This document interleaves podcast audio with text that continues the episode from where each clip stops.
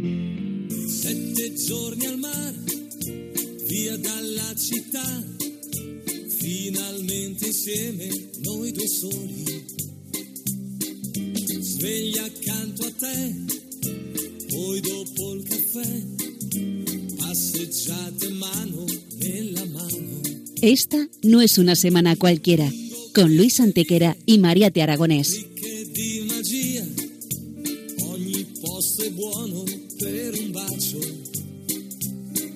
Hola a todos, bienvenidos una vez más al programa Esta no es una semana cualquiera en Radio María, con un servidor de ustedes Luis Antequera. y Mariate Aragonés.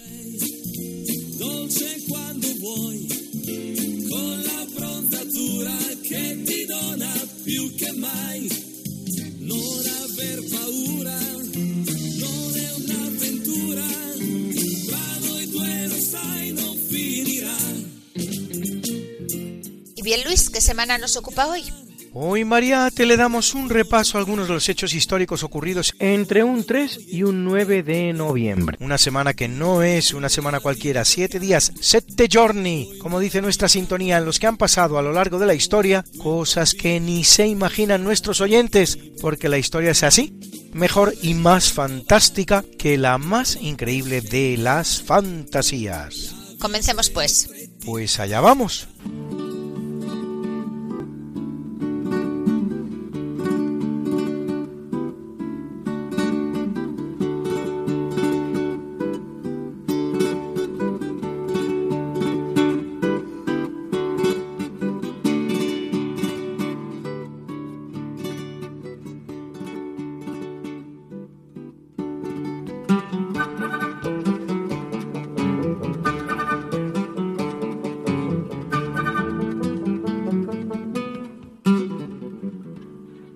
En 355, el emperador romano Constancio II eleva a su primo Juliano al rango de César.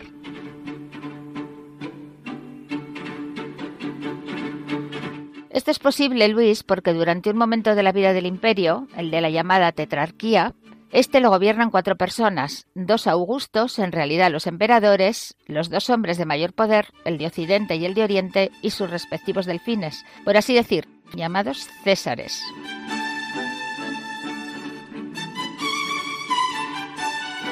Una vez en el poder, Juliano reniega del cristianismo, lo que le gana el apodo con el que pasa la historia, Juliano el Apóstata, e intenta un regreso del imperio al paganismo, el cual resultará infructuoso.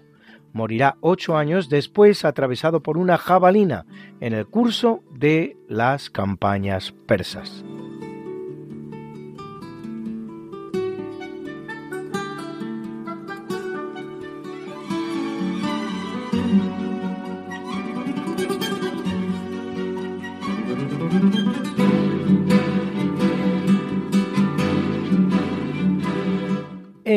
1414 se inaugura el Concilio de Constanza en Alemania, en el que se pone fin al llamado cisma de Occidente, período en el que conviven en la Iglesia varios papas, normalmente dos, pero en el momento del concilio hasta tres.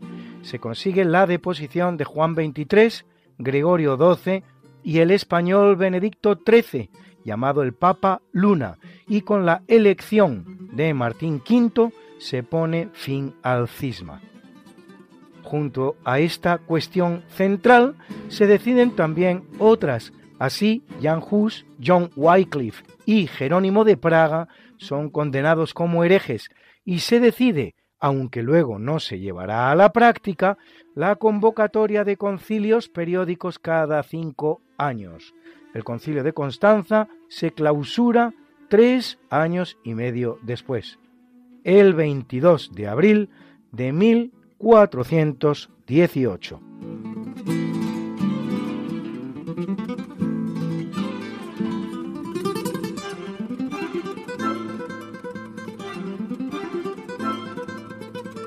En el capítulo siempre fecundo de la conquista, colonización y evangelización de América por los españoles, que va a permitir a los indígenas americanos el tránsito del neolítico al renacimiento en apenas dos generaciones, un tránsito que a los europeos había costado 7.000 enteros años. En 1493, en el que es su segundo viaje al Nuevo Mundo, Cristóbal Colón arriba a la isla Dominica.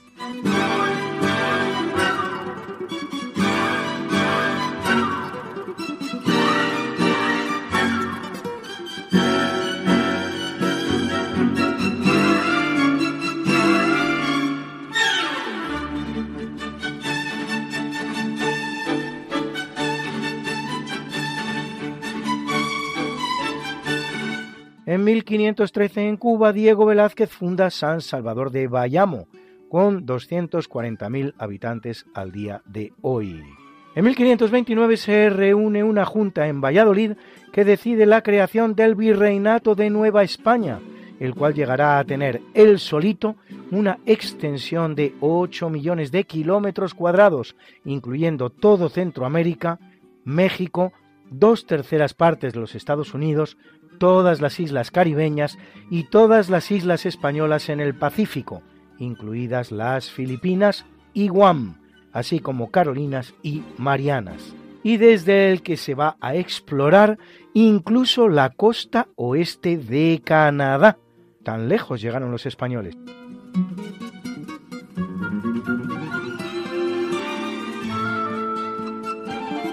En 1520 las naves de Fernando de Magallanes entran en el que luego se llamará Estrecho de Magallanes, Puerta del Pacífico, mar ya avistado en Panamá por Vasco Núñez de Balboa.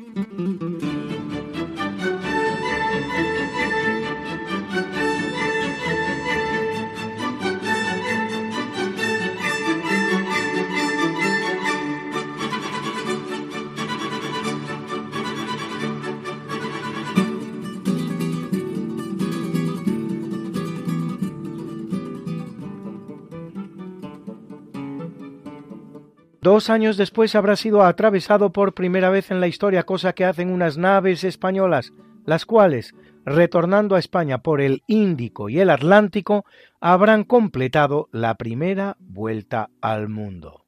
Haciendo posible todos ellos y muchos más tres siglos de pax hispana sin precedentes en la historia americana, la cual, una vez que España abandone el escenario, conocerá más de dos centenares de conflictos, tanto civiles como entre vecinos.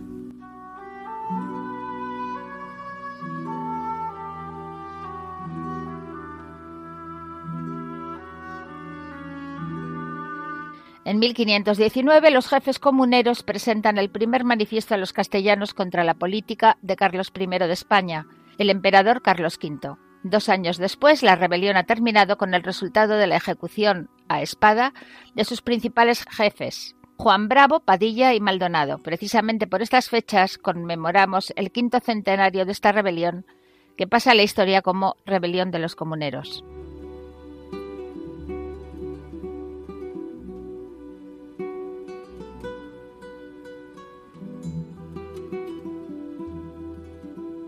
En 1530 se produce en Países Bajos la inundación de San Félix, también conocida como el Sábado Maléfico, que deja un saldo de 100.000 muertos, 100.000 muertos.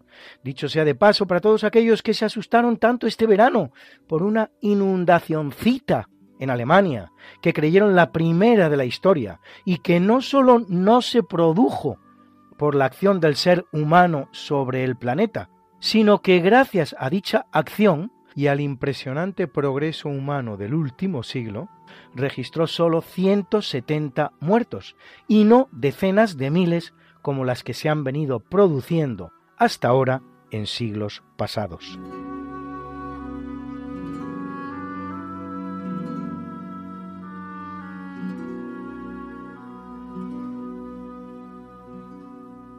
En 1605 es arrestado en Inglaterra Guy Fawkes, acusado de participar en la conspiración de la pólvora, Gunpowder Plot, según se lo conoce en Inglaterra, un complot organizado por un grupo de católicos ingleses, Robert Catesby o Guy Fawkes, entre otros, para matar al rey Jacobo I a su familia y a la mayor parte de la aristocracia protestante, explosionando con pólvora las casas del Parlamento durante la apertura del Estado, y la instalación en el trono inglés de un rey católico, presumiblemente Carlos, hijo de Jacobo I, que efectivamente ascenderá al trono, pero al morir su padre, 20 años después, teniendo un desafortunado reinado que termina con su cabeza bajo el hacha del verdugo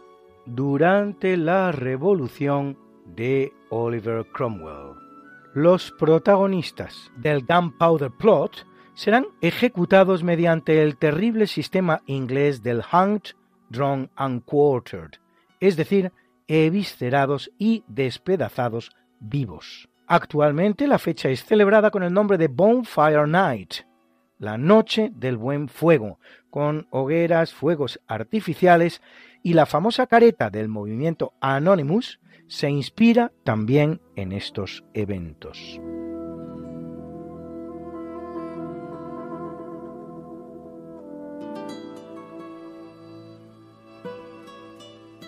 Y van ustedes a conocer tres de los muchos conflictos producidos en la antaño América Española, cuando con la expulsión de España del continente tiene lugar el fin de la Pax Hispana.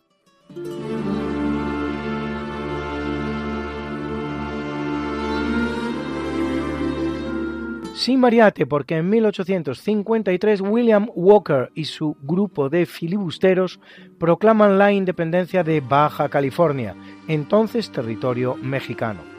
En total, el que fuera México español se dejará con la independencia hasta dos millones de kilómetros cuadrados en su lucha contra los Estados Unidos de Norteamérica.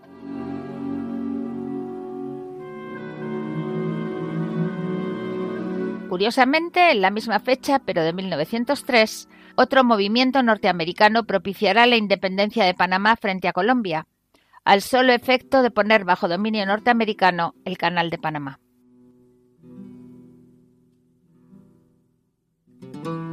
Y en 1912, en Chihuahua, en México, empieza la revolución contra Francisco Madero, primer presidente electo del país, nada menos que un siglo después de su independencia, que había derribado la dictadura de Porfirio Díaz, el llamado Porfiriato, pero que terminará sus días derrocado por el golpe de Estado de Victoriano Huerta y asesinado por el militar Francisco Cárdenas.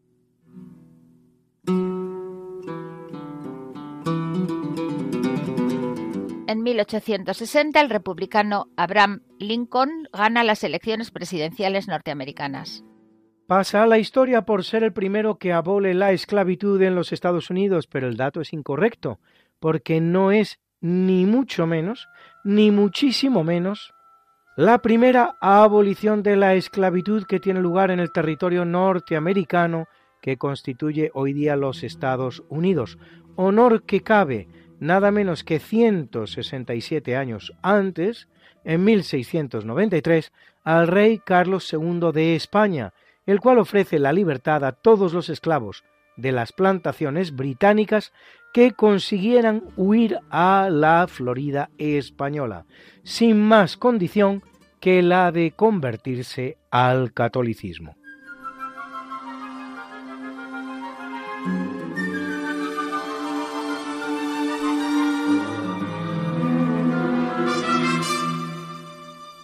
No solo eso, Luis, sino que en 1738, a tres kilómetros de San Agustín, la primera ciudad fundada en Norteamérica y por supuesto por españoles, el gobernador español Manuel de Montiano creará el fuerte de Gracia Real de Santa Teresa de Mose para refugio de sus esclavos.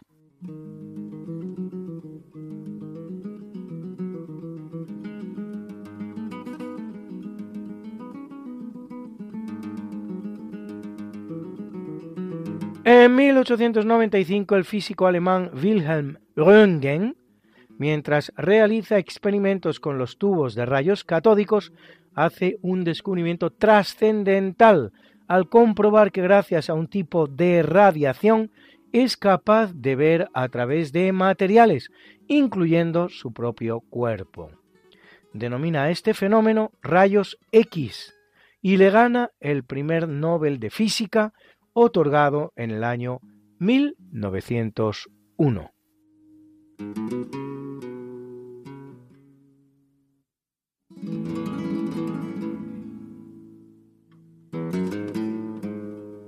En 1901 en París el compositor español Tomás Bretón triunfa con su zarzuela La verbena de la paloma, de la que escuchamos su tema más conocido, a que no tengo ni que presentárselo a ustedes.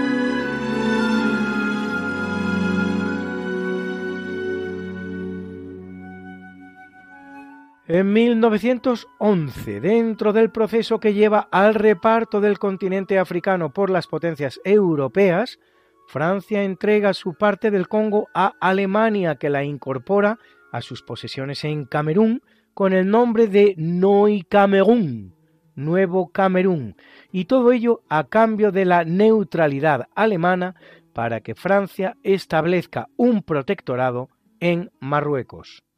Derrotada Alemania en la Primera Guerra Mundial, sus posesiones camerunesas serán repartidas entre ingleses y franceses.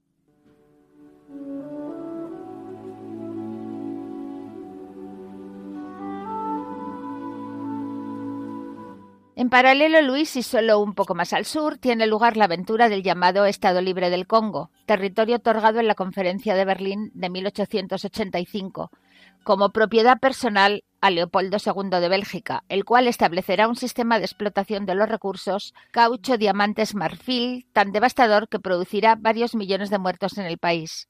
Algunos hablan de hasta diez, viéndose obligado a ceder el territorio en 1908, aunque lo hiciera a Bélgica, país del que él mismo era el rey. Eso sí, por poco tiempo ya, al fallecer en 1909.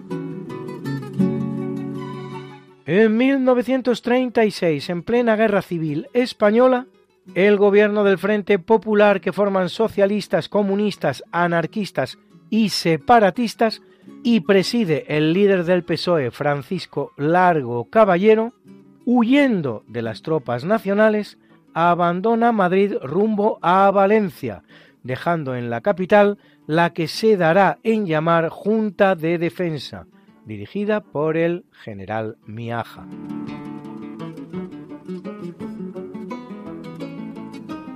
Y todo ello a pesar de que Madrid no será tomado por los nacionales hasta pasados dos años y medio, lo que habla del coraje demostrado por el huido gobierno de la República, que todavía volverá a huir, abandonando esta vez Valencia el 31 de octubre de 1937, es decir, año y medio antes de que los nacionales tomaran la ciudad el 29 de marzo de 1939.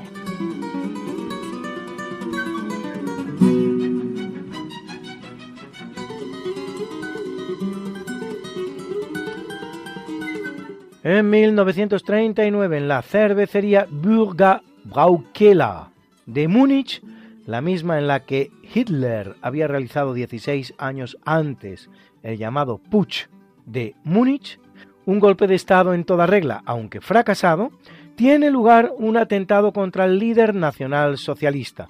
Se producen siete muertos, pero entre ellos no está Hitler, que había abandonado el lugar unos minutos antes. Su autor es Georg Elsa, que, aunque rápidamente descubierto y detenido, no será ejecutado hasta el 9 de abril de 1945, al final de la guerra, en el campo de concentración de Dachau.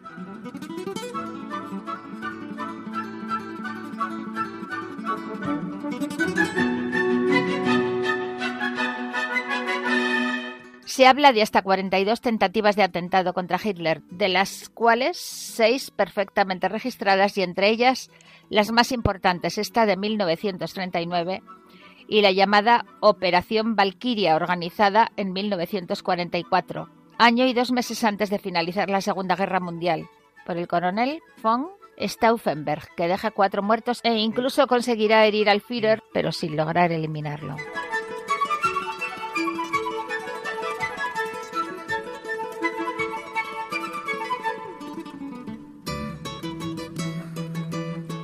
En 1940, en el Palacio de la Música de Barcelona, se estrena una de las obras cumbre de la música española, el concierto de Aranjuez del maestro Joaquín Rodrigo.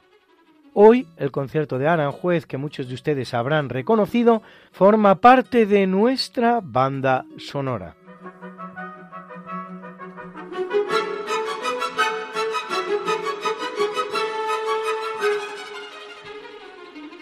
En 1943, Francisco Franco ordena el retorno a España de la División Azul, una división en la que participarán hasta 40.000 españoles enviados a Rusia a combatir el comunismo. De ellos, 5.000 se dejarán la vida en el campo de batalla y 372 quedarán prisioneros en los terribles campos de concentración rusos, de los cuales solo 220 retornarán alguna vez a la patria.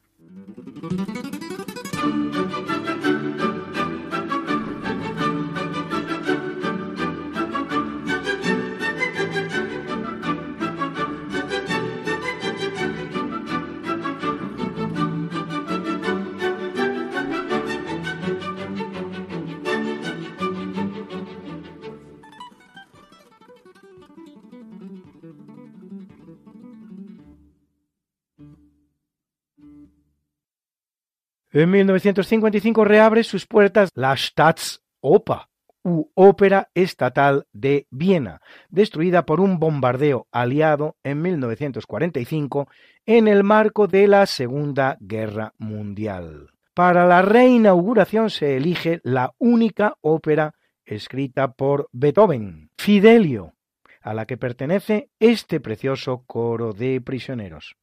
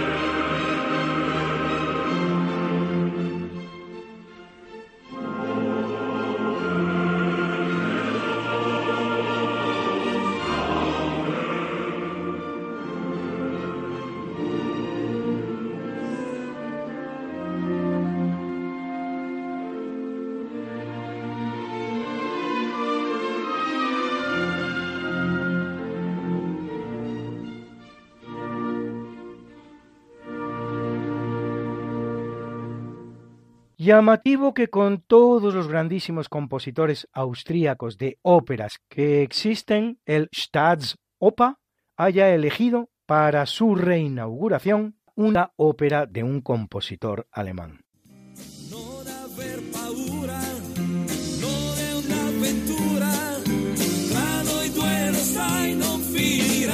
Esta no es una semana cualquiera. Con Mariate Aragonés y Luis Antequera. La historia como es. Y no como nos gustaría que fuera.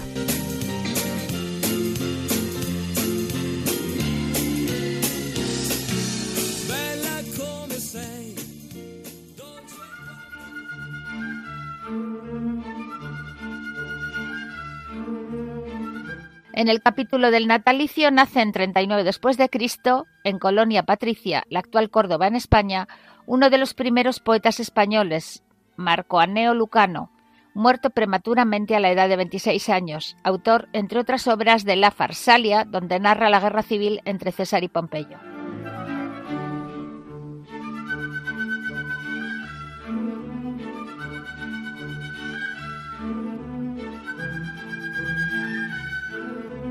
Nace en 1271 Mahmud Ghazan, séptimo Khan mongol de Persia, uno de los kanatos formados con la división del gran imperio mongol de Genghis Khan en cuatro grandes unidades.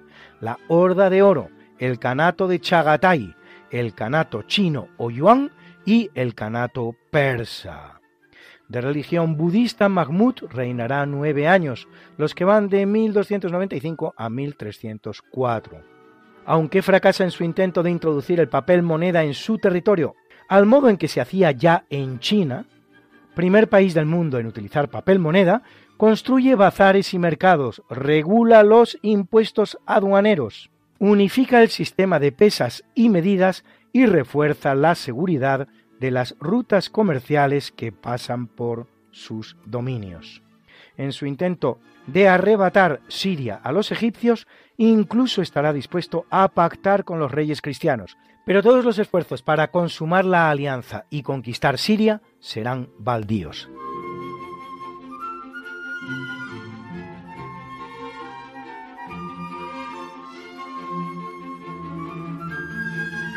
Es un gran día para los reyes de España, pues en 1479 nace Juana I, reina de Castilla desde 1504 y de Aragón y de España desde 1516, reinando hasta 1555, es decir, 51 años en Castilla, casi 40 en España, el reinado castellano más largo de nuestra historia. Declarada incapaz, prestará su corona nada menos que a seis hombres: su marido Felipe I, su padre Fernando el Católico, el cardenal Cisneros, su hijo Carlos I, Adriano de Utrecht, luego Papa Adriano VI, y su nieto Felipe II, así como a dos mujeres, su nuera Isabel y su nieta Juana. Todos ellos regentes durante su reinado. ¿A que no se lo habían ustedes planteado nunca así? Una mujer atormentada, pero quizá menos loca de lo que acostumbramos a creer, que tuvo a lo largo de su vida rasgos de mucha sensatez.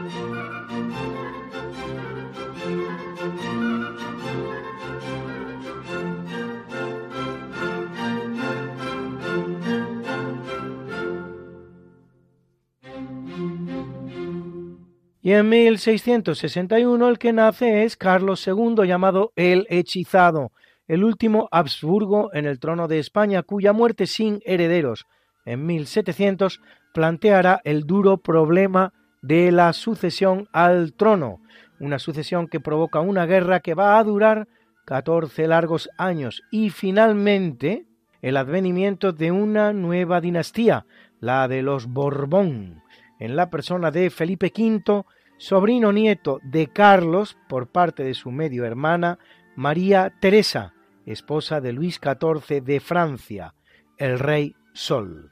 Fíjense qué curioso, dos reyes igualmente malditos por la historia y no con justicia en ninguno de los dos casos, por cierto, que nacen los dos en la misma fecha del año y que representan ambos el último componente de su dinastía. Juana de los Borgoña Trastámara, Carlos de los Habsburgo.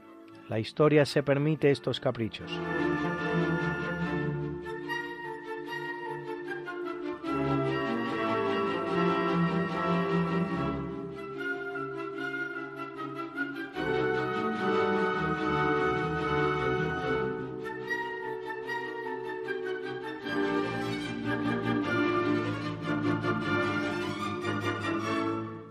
1801 nace Vincenzo Bellini, compositor italiano, autor de una de las grandes óperas de la historia, Norma, y de muchas otras, así como de esta sinfonía en re menor que viene acompañando este natalino.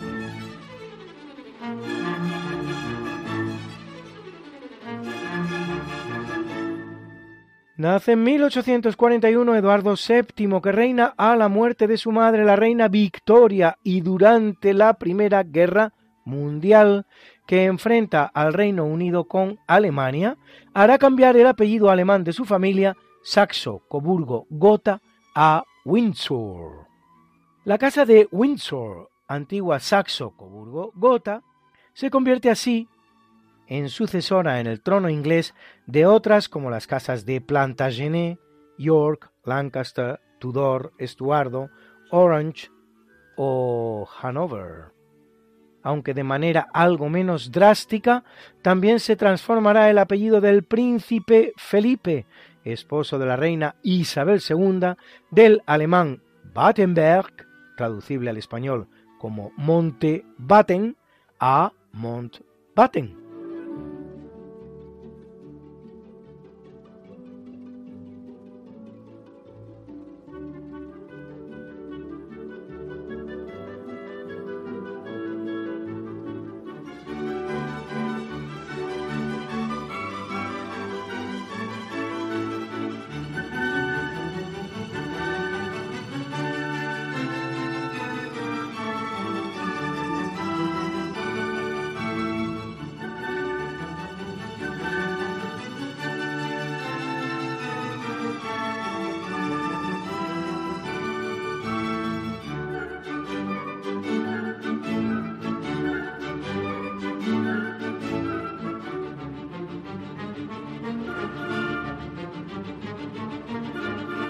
Nace en 1914 en Viena, de familia judía, Hedwig Eva María Kisler, más conocida como Hedy Lamar, para muchos la mujer más hermosa de la historia del cine, a quien hemos visto en títulos como Boomtown o Sansón y Dalila, menos conocida en su faceta de inventora, creadora del llamado espectro ensanchado, una técnica de modulación empleada en telecomunicaciones por radiofrecuencia.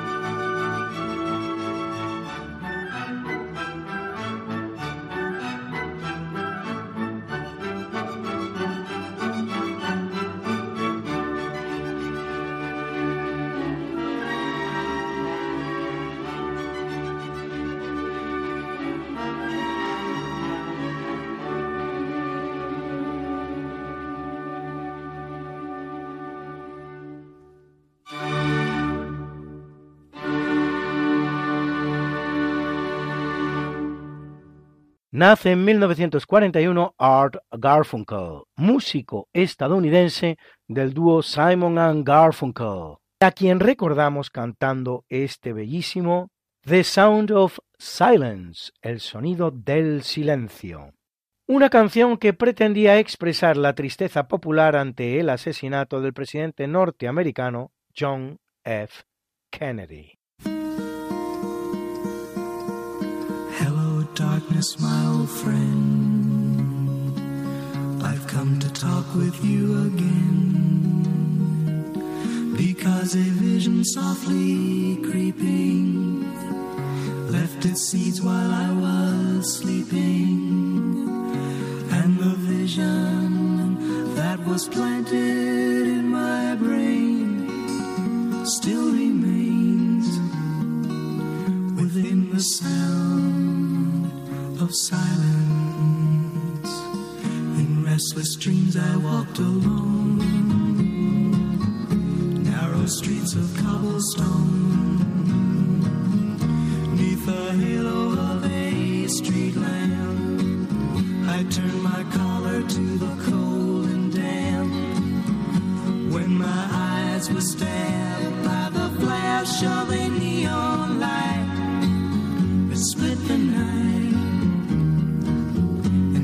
the sound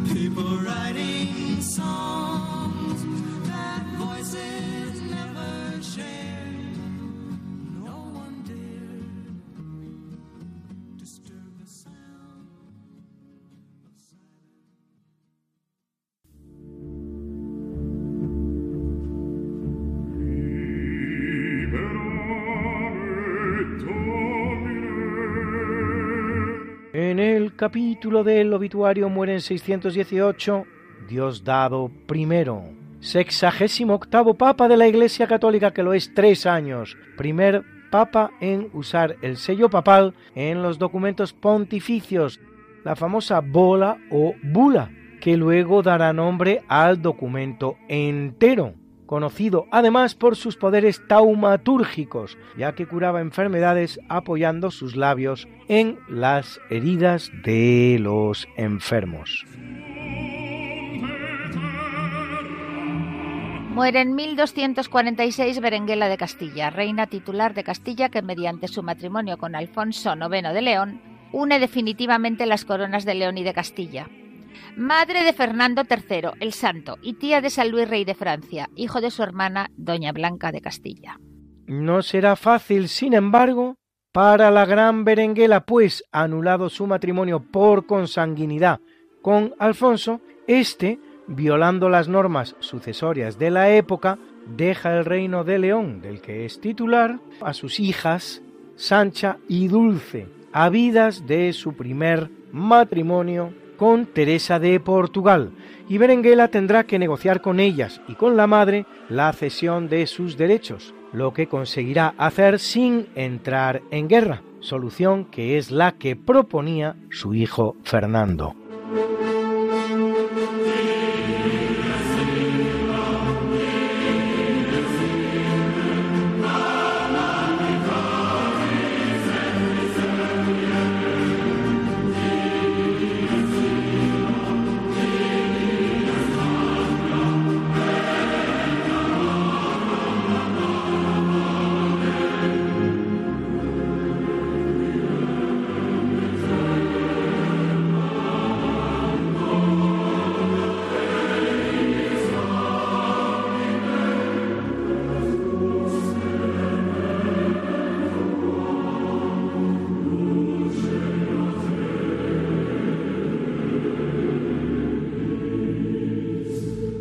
Muere en 1406 Cosimo de Millorati, más conocido como Inocencio VII, vicentésimo cuarto papa de la Iglesia Católica, tercero de los del cisma de Occidente, que lo es dos años, durante los cuales habrá de hacer frente al antipapa Benedicto XIII, el famoso Papa Luna aragonés, y tendrá que huir de Roma dos años ante el escándalo provocado por el asesinato de once nobles romanos, opuestos a él por su sobrino Ludovico Millorati.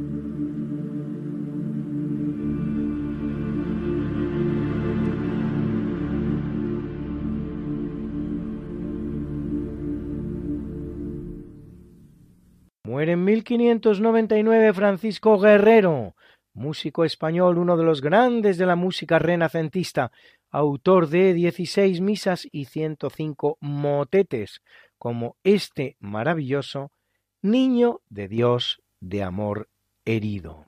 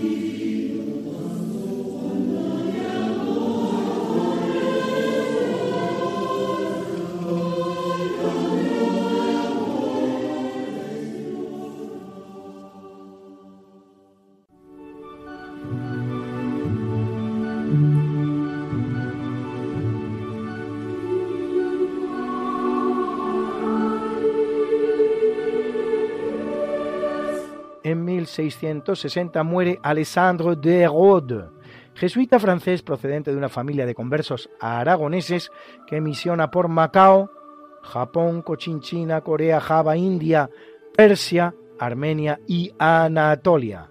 En Corea alcanza una elevada posición durante los reinados de Tring Tung y Tring Tang. No, en serio, Tring Tung y Tring Tang. Aunque en tiempos del regente Nguyen Phuc Lang tendrá que abandonar el país. Participa en la reforma de la administración eclesiástica en Asia Oriental, creando los vicariatos apostólicos. Desarrolla el alfabeto vietnamita conocido como Quoc Ngur, basado en el latino, y confecciona un diccionario latín-portugués-vietnamita.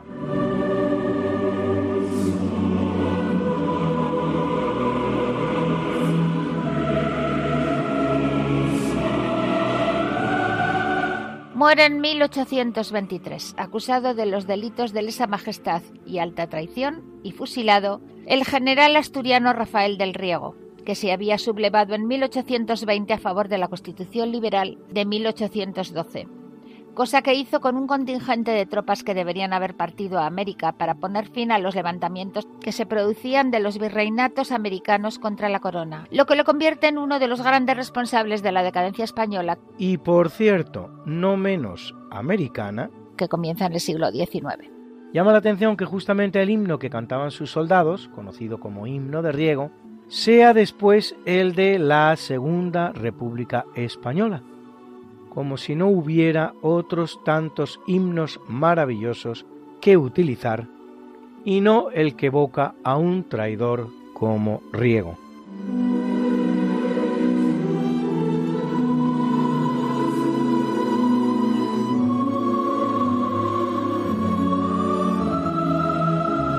Muere en 1924 el gran compositor Gabriel Fauré, autor de uno de los más bellos requiem de la historia de la música que está acompañando hoy este obituario.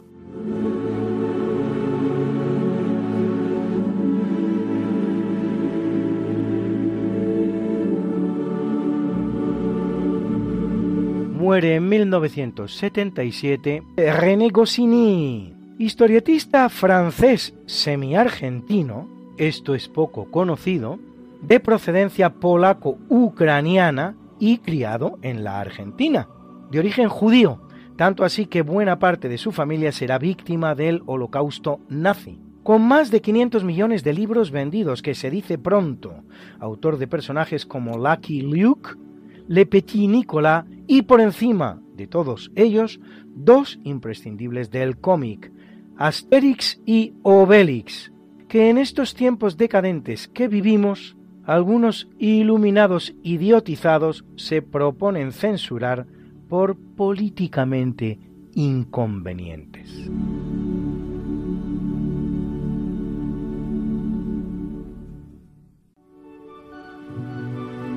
Y en 1986 muere Vyacheslav Molotov, Ministro soviético de Asuntos Exteriores, Molotov es uno de los grandes protagonistas, uno de los dos grandes protagonistas del famoso pacto Molotov-von Ribbentrop, por el que la Alemania nazi de Hitler y la Rusia soviética de Stalin se convertirán en estrechos aliados y se repartirán Europa en la Segunda Guerra Mundial durante casi dos años.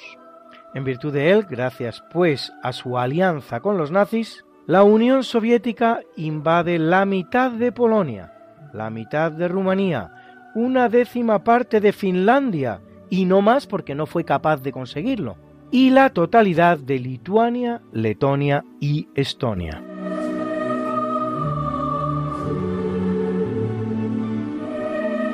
Molotov sobrevivirá a la desestalinización de Khrushchev, con quien volverá a ser ministro de Exteriores, como antes con Stalin.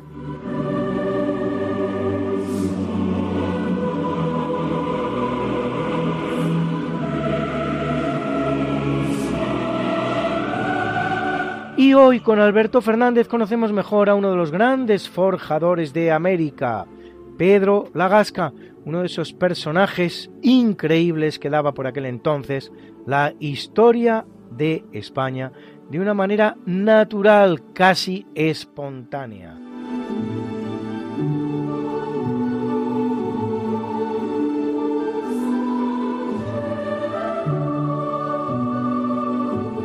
Don Pedro de la Gasca fue un humanista español nacido a finales del siglo XV.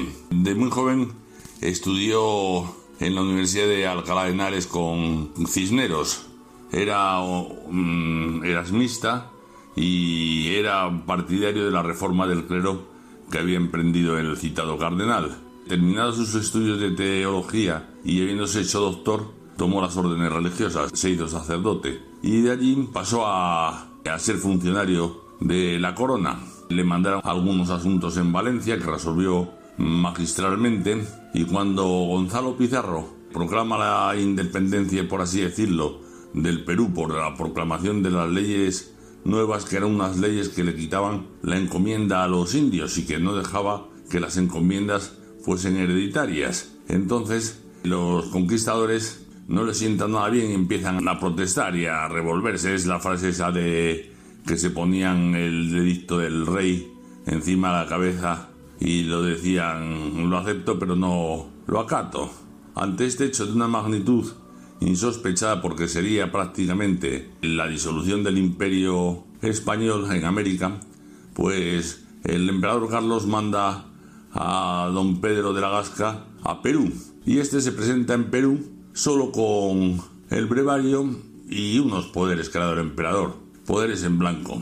Y entonces se empieza a negociar con los capitanes de Gonzalo Pizarro. Uno a uno van desertando de Gonzalo Pizarro y pasándose al emperador. Gonzalo Pizarro era un buen general, le faltaba la chispa de su hermano Francisco Pizarro, pero no dejaba de ser un buen general y tenía como segundo a un tal Carvajal, que probablemente haya sido el mejor táctico que ha pisado Sudamérica. Y bueno, pues en el momento de la batalla final, que no, llega a suceder, puesto que prácticamente todos los capitanes y soldados se pasan al lado del emperador, es hecho prisionero Gonzalo Pizarro y Carvajal y otros cuantos capitanes que seguían fieles a Pizarro y entonces les manda a decapitar. En total decapitan a 48 capitanes. A Carvajal ahorcan porque no es noble.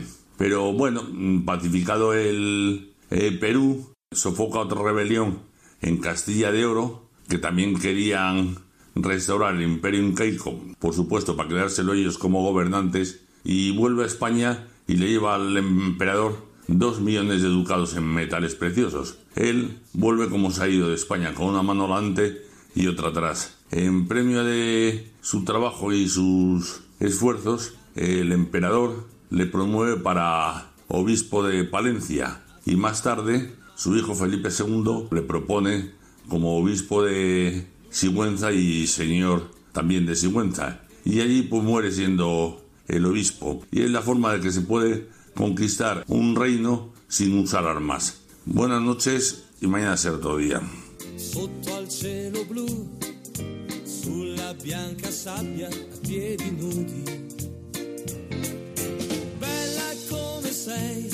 Y nos pasa lo que nos pasa todas las semanas, que llegamos al final de nuestro programa, en el que hoy nos ha acompañado esta maravillosa música. En el tercio de los eventos, el concierto de Aranjuez del maestro Joaquín Rodrigo. A la guitarra, Paco de Lucía. Era la orquesta de Cadaqués dirigida por Edmond Colomer. En el natalicio hemos tenido la Sinfonía en Re menor de Vincenzo Bellini. Interpretó la orquesta del Teatro Massimo di Palermo, dirigida por Diego Dini Chacci. Nos ha acompañado en el obituario el Requiem Opus 48 de Gabriel Fauré, interpretado por la Atlanta Symphony Orchestra and Chorus, dirigidos por Robert Shaw. Era la soprano Judith Bligen. Era el barítono James Morris. Hemos escuchado también la verbena de la Paloma por ser la Virgen de la Paloma de Tomás Bretón cantada por el Coro Cantores de Madrid e interpretada por la Gran Orquesta Sinfónica que dirigía ambas Ataulfo Argenta. El coro de prisioneros de la Ópera Fidelio nos ha acompañado también obra de ese gran compositor que fue Ludwig van Beethoven, que interpretaba en este caso el National Philharmonic Choir, la Budapest Symphony Orchestra y la Sofia Philharmonic Orchestra, dirigidos todos ellos por Svetoslav Obretenov.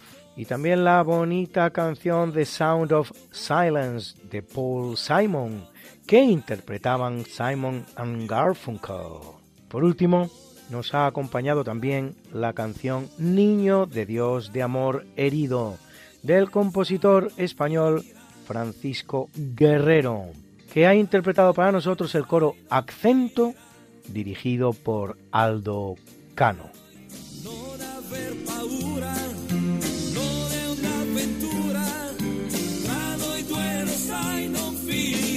Esta no es una semana cualquiera, a que teníamos razón. La historia, ¿cómo es? Y no como nos gustaría que fuera.